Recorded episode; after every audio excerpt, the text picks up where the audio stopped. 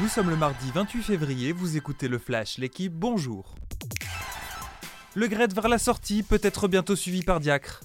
Ce matin, le président de la FFF, en retrait depuis le 11 janvier, va diriger son dernier comité exécutif. Noël Le Gret va annoncer sa démission et sera remplacé par Philippe Diallo. Une fois le départ de Le Gret acté, le COMEX devra traiter un autre dossier brûlant, la crise secouant l'équipe de France féminine. La sélectionneuse Corinne Diacre a été lâchée par certaines de ses joueuses. Si son départ ne devrait pas être prononcé aujourd'hui, il reste la solution privilégiée par la FFF. La calmie n'aura pas duré au PSG. Selon les informations du Parisien, Ashraf Hakimi serait visé par une enquête pour viol.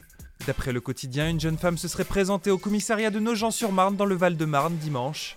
Devant les policiers, elle aurait affirmé avoir été violée par le joueur du PSG dans la nuit de samedi à dimanche. La victime présumée aurait indiqué ne pas vouloir porter plainte. Le parquet se serait autosaisi de l'affaire compte tenu de la gravité des faits. Peut-être le bout du tunnel pour Pogba. Absent de la compétition depuis bientôt un an, le Français pourrait rejouer ce soir avec la Juventus en championnat. Arrivé de Manchester United l'été dernier et opéré du ménisque en septembre, Pogba n'a toujours pas rejoué avec la Juve. Le 16 mars, Didier Deschamps annoncera sa liste pour les deux rencontres de qualification à l'Euro 2024.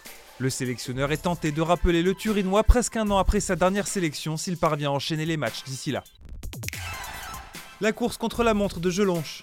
Gravement blessé au genou face à l'Écosse dimanche, Anthony Gelonche sera opéré en début de semaine prochaine.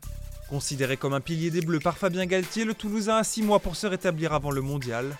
L'échéance est courte, mais l'entourage du joueur se veut confiant dans l'équipe aujourd'hui.